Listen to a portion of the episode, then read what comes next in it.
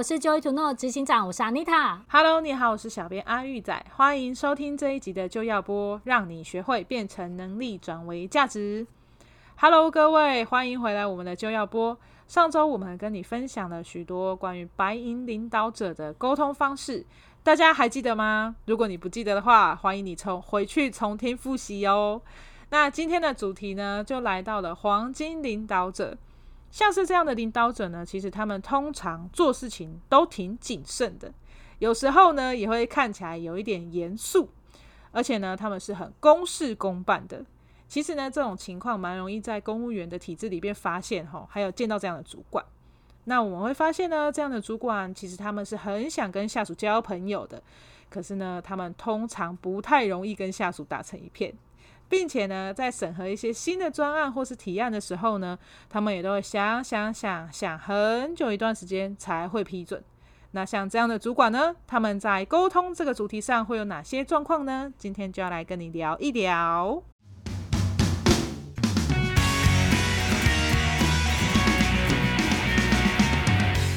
好，是的，所以今天我们要来跟大家聊聊是黄金领导者。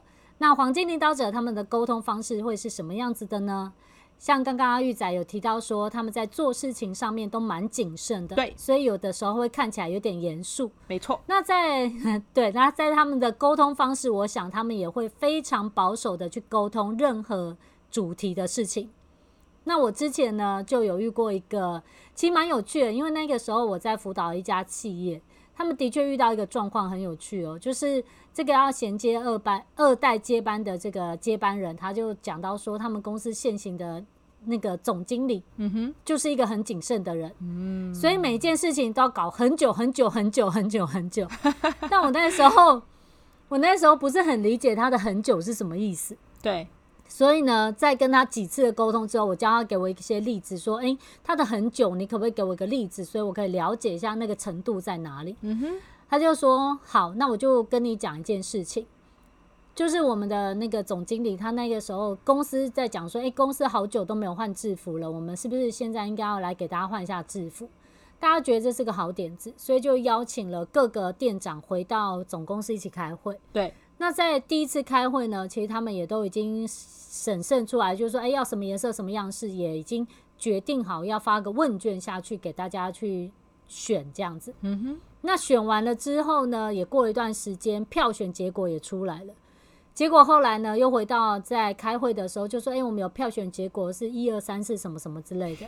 然后这时候呢，总经理就说，哦，对，也是这样，没有错。不过呢，我们是不是要来审慎再思考一下？你们还有没有其他意见？哦，天哪！很可怕哎、欸，其实因为在当下呢，当下你要想看，它就像是一个专案即将来到了结论的时候，又回到事件开始重来一次，对，好可怕哦。对，那你想想看，每个人都或多或少都会有一些自己不同的意见嘛，所以在当下店员店长们他们就又你一言我一语的啊，白色容易脏啊啊，可是那个样式不够亮啊，有没有？就重新再聊聊了一整个下午，再看这件事要怎么办？天哪！当我这个对，当我这个学员，就是我这个二代接班的人，他跟我讲了这故事的时候，我也是傻了个眼，我就让啊，真的哦。但是那这样你们这件制服这件事要多久才能换新的？他说：“我也不知道，那一天开会又开了两三个小时，都在讲制服该怎么办。”我说：“啊，真的吗？啊，好惨哦！我的天哪！”对，然后后来又隔了两三个月之后，我又突然想起来，我就问他说：“哎，那你们制服的事情到底搞定了没？”哦，有有搞定了，搞定了。那个时候已经几乎又要重来一次的时候，我就去跟我爸讲，给他踩刹车，叫他不，他就跟老板讲。所以呢，总经理后来就没有推翻那个问卷结果，他们就有去印制制服这样子。哦，所以你有没有发现，对，很谨慎没有什么不对，但有的时候太谨慎会导致一件事情感觉好像。进展起来很慢，对吧？对啊，你刚刚讲这个让我想到学生时代的时候，我们要做那个毕业纪念册，嗯，然后就是不是通常就是会班上几个女生或者是一些可能比较会美工的人就组织起来，然后就自己在那边做嘛，对。然后你做完就是你会把那个档案交到就是总务那个地方，然后他们会统一去印制全年级的毕业纪念册，嗯。然后那个时候有一个很有趣的是，本来呢我是。没有要加入这个制作毕业纪念册的团队，因为我就想说，哦，他们那几个女生感情比较好，然后就他们去做就好了。然后可是，在他们那几个女生呢的个性其实都比较呃严谨，然后小心一点，然后所以他们就一直在那里讨论讨论讨论了很久，就是那个毕业册的毕业纪念册大概要。呃，从开始发布要做这个东西，然后到交稿，大概有三个月的时间，嗯，所以他们前面两个月都在讨论要怎么做，然后就一直都没有交稿哦。其实很多班级都已经交出去了，然后。总务就一直来问说：“哎、你们好了没啊？你们班到底要不要交呢？你们这样子可能会来不及哦。我还要先拿去打版，然后核对，确定没有错，才能大量印刷嘛。因为每个班级交进去的稿，有的可能会漏掉，或者字体觉得这样比较好看，结果印出来很丑，然后都要改。嗯，然后那时候总务就很紧张，说你们班这么慢，到时候会来不及耶，这样。”然后那个时候老师就紧张了，老师就叫我去，就是帮忙这样子，叫我加入，然后去帮忙。然后我去的时候才发现说，去的时候才发现说，就是他们真的前面那两个月都在讨论，然后连打样都没有，就是照片去洗出来贴在那个板子上，然后这动作都没有。他们就是那个照片是摆来摆去，摆来摆去，然后连封面要长什么样，就在那边 这张图画了又改，画了又改，就在那边拖两个月都没有决定。很久，很小心就对了。了解，嗯嗯嗯。哎、欸，我其实真的有发现一个状况，就是特别谨慎的人哦，他们有的时候也会有一种状况，就是他习惯把事情跟资料自己先收集好。对。然后呢，他可能在内部自己内心里面左右的衡量蛮长的一段时间。然后呢，最后他觉得比较把握的时候，他才会说出来。对，那这是这个人他的内心评估的过程。但是如果我们没有看到他这个过程的时候，你会看到是这个保守的人，这个或甚至于是保守主管，他在沟通一件事的时候，有的时候是死到临头才讲出来，会维护者，你知道不？对啊，就是就是会到最后的时候才压线的感觉。对。他在最后的时候可能才去沟通，觉得啊这件事情可能不应该这样做，或者在最后的时候才告诉你我们现在要做这件事。可是当然他可能是经过审慎的评估之后才说出来嘛，但是呢却忽略掉时间性，还有跟其他团队合作的考量，会在最后一刻的时候才把这件事讲出来之后，其他人就说：哎，为什么你现在才讲？啊，你现在要做啊？可是然后呢，我们我们有别的事啊。因为他没有发现说他在中间可能就需要跟他的团队去沟通跟协调，他以为他已经很有把握的时候才说，但是那个时候可能对其他人而言，可能他们已经有别的事了，导致没有办法协调合作下去。这种状况也其实蛮常见到的。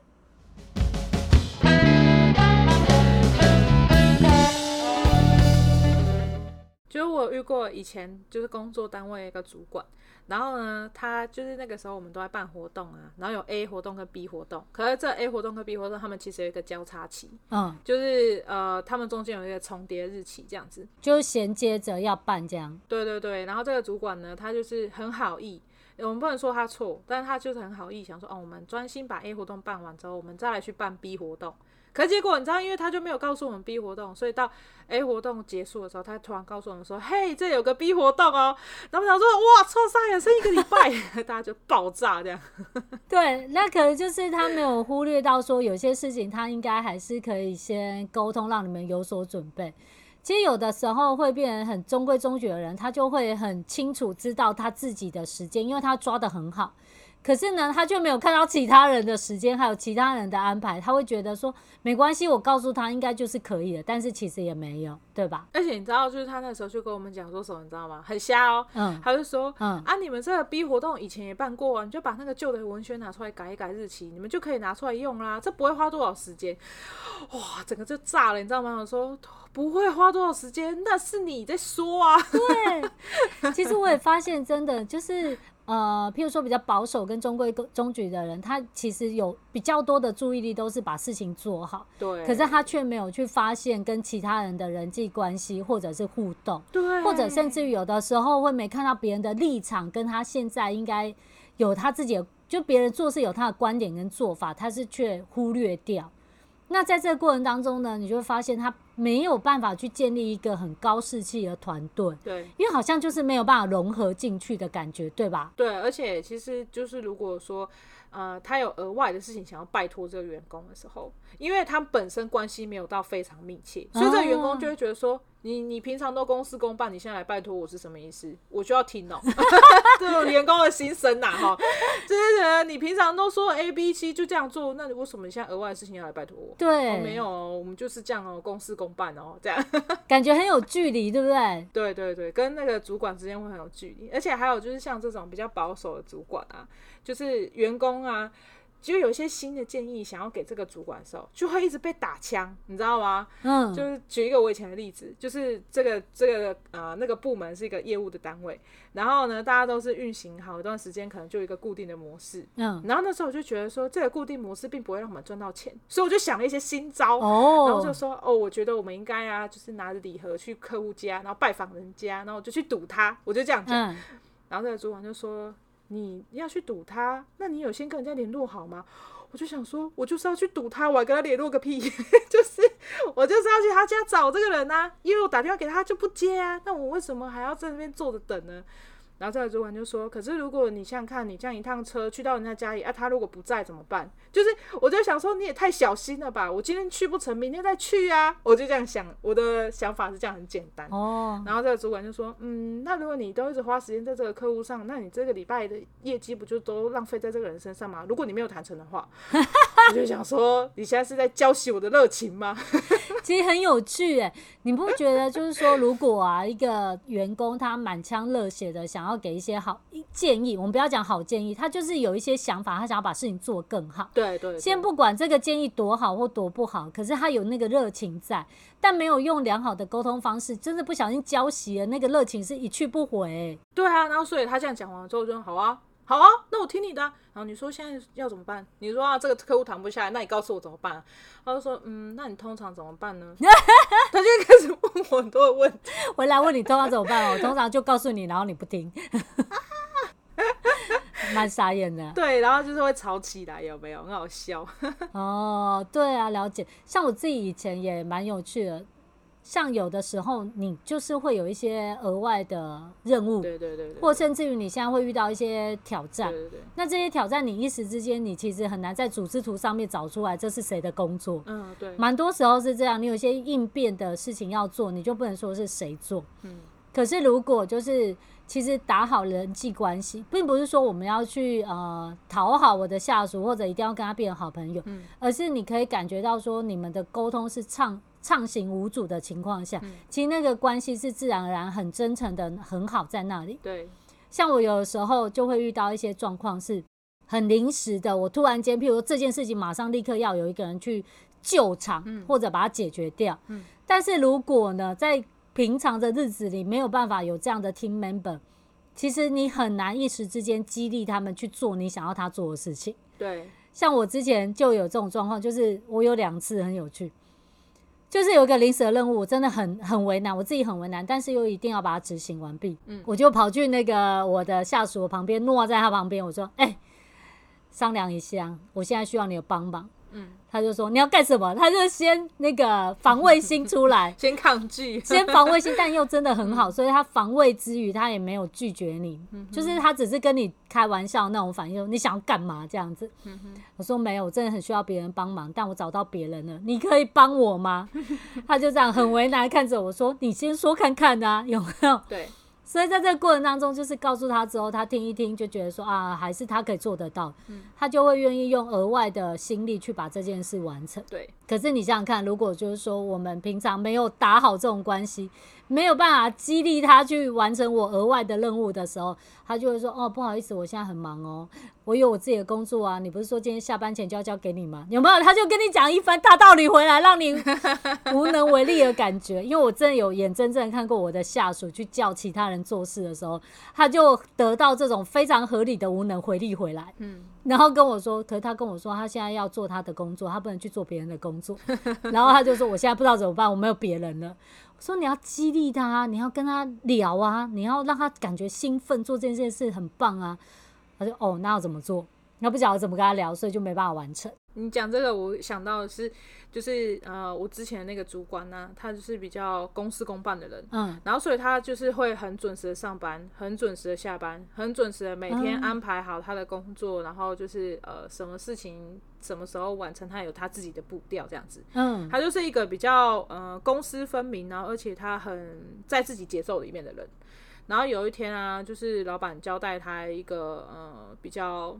算额外的新专案吧，应该这样讲，就是跟我们的、嗯、跟我们的这个部门当然是相关的，但是它是一个额外的新新的一个工作这样子。是，然后呢，这个主管就收到这命令的时候，看起来他好像有点为难，因为他一时之间不知道该怎么办，所以他就看了一段时间之后，他就把我们大家叫叫进去办公室，然后就说：“哦，我们来开个会，这样哦，大家就去。”他就说：“嗯，我们现在拿到这个专案啊。”然后呢，这个专案怎样怎样，他就大概介绍一下这个内容，然后叫我们要去做。嗯，然后我们就想说，可是现在自己的公司就做不完啊，我要怎么去接这个专案？然后我们大家就开始实际上告诉他说，嗯、哦，我现在有什么事情要做，我现在有什么事情要做。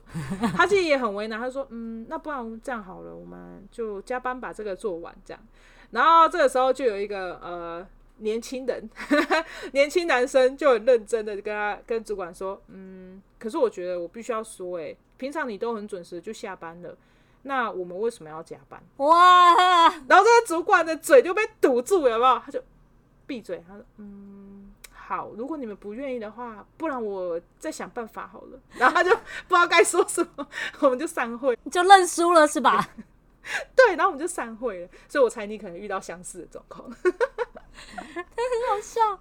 对，其实就是你知道，有一些时候就平常顺顺的，当然没问题，大家都把自己的事情做好就好。对啊。但是其实任身为主管，他的确会遇到各式各样的考验，而且通常都是意外的考验，你知道吗？就突然而来，而且对对对，突然真的是意外。对，对，都突然来，你又要完成这个，你要做什么？你要多去协调，你又要干嘛干嘛，就会很多事情。所以，如果你没有一番真功夫、真本事，可以去激励你的下属来去做更多额外的事情的话，有的时候就会像刚刚你说的那个例子，就是两句就可以把你的嘴封死了，然后你就回到、啊、回到白银的领导方式，就是自己默默把事情做完。直接从黄金降级，对，降级，因为没有成功，没有沟通成功就会降级，你知道吗？对，那你沟通成功，可能就会到钻石。我们下礼拜会告诉你。没错，还有一个经验就是呢，嗯，这个下属呃发现有一个状况很危急，然后他就马上报报告给这个啊、呃、很保守的主管，跟他讲说，哎、欸，我觉得应该要怎么样处理比较好。然后这个主管就跟他讲说，嗯，你的建议很好，但是我想我们应该要请示一下老板。可是这个情况真的很危急啊！如果等老板处理或者老板同意的话，这个危急的状况就会很。严重变得更严重，然后所以这个下属就很紧张，怎么办？怎么办？然后这个主管就跟他讲说：“嗯，我知道，的确很危急，但我们真的要请示老板，等老板同意再说。”结果他就这样等等等，然后等到晚上的时候，老板说：“好啊，怎么不好？这件事情这样解决最棒了。”这样，可是已经酿成大灾祸了，真的，其实很严重，没办法处理。对，这种状况有时候会发生在，譬如说我们有。如果用成语来讲，有点固守成规那种感觉，对，就是很坚持本来的做法，但是却忽略去观察实际正在发生的状况，对，然后没有办法去给予及时的弹性调整。其实这真的是一个艺术诶，因为有的时候会变成不希望让人家感觉我是变来变去，但是呢，我如果只是墨守成规，然后对于我固有的方式不给予任何调整的话，有的时候真的就耽误掉那个时机的感觉。或者没有办法，真的是马上把这件事情处理好。对啊，其实你知道，就是以前有个经验，是我的同事他家里面发生了一个就是意外，嗯，然后呢，他就是想要临时请假，然后他就打电话来，然后跟主管说，哎，我家里怎样怎样，所以我今天不进去。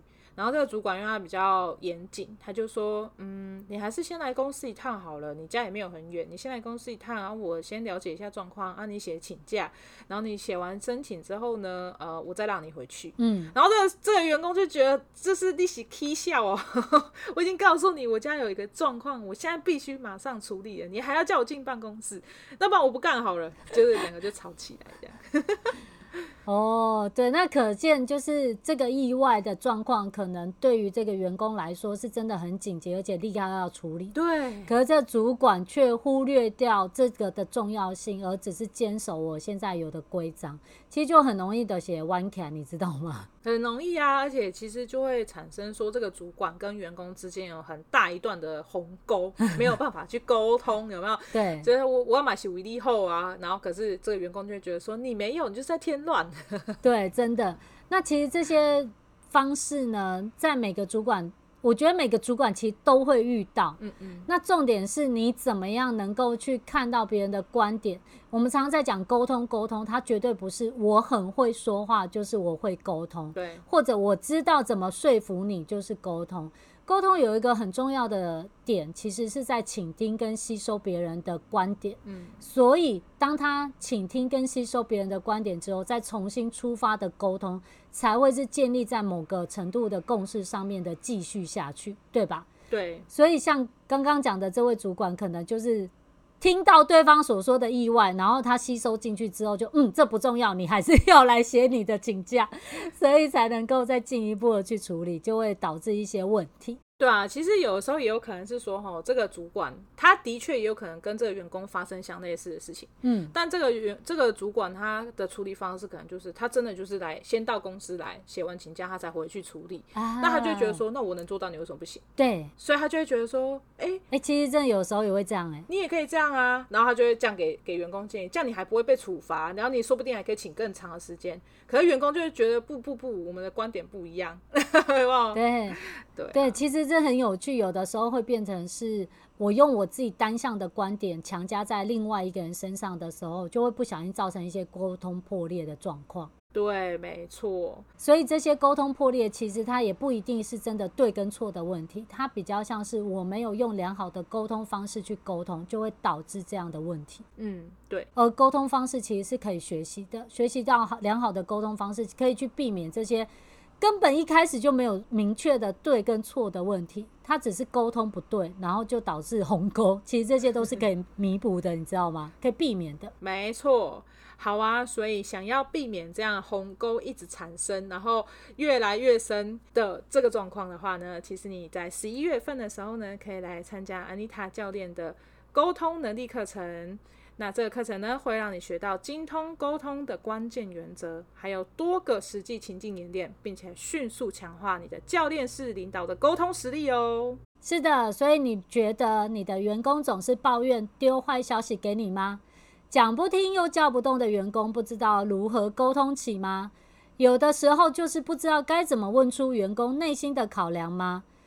尤其又不知道为什么自己已经解释得很清楚，对方却听得很模糊吗？有的时候不小心沟通破裂了，不知道怎么恢复吗？最重要的是，你不知道该如何提升员工的向心力和责任心吗？那这些呢，我在十一月份要开的课程里面都会教你，我会教你怎么样讲对话、做对事。现在就来养成你的教练式领导的沟通力吧。没错，那我会在下方放上这个课程的链接。如果你喜欢我们的节目，请订阅、分享，还有留言。那我们下个星期见，拜拜，拜拜。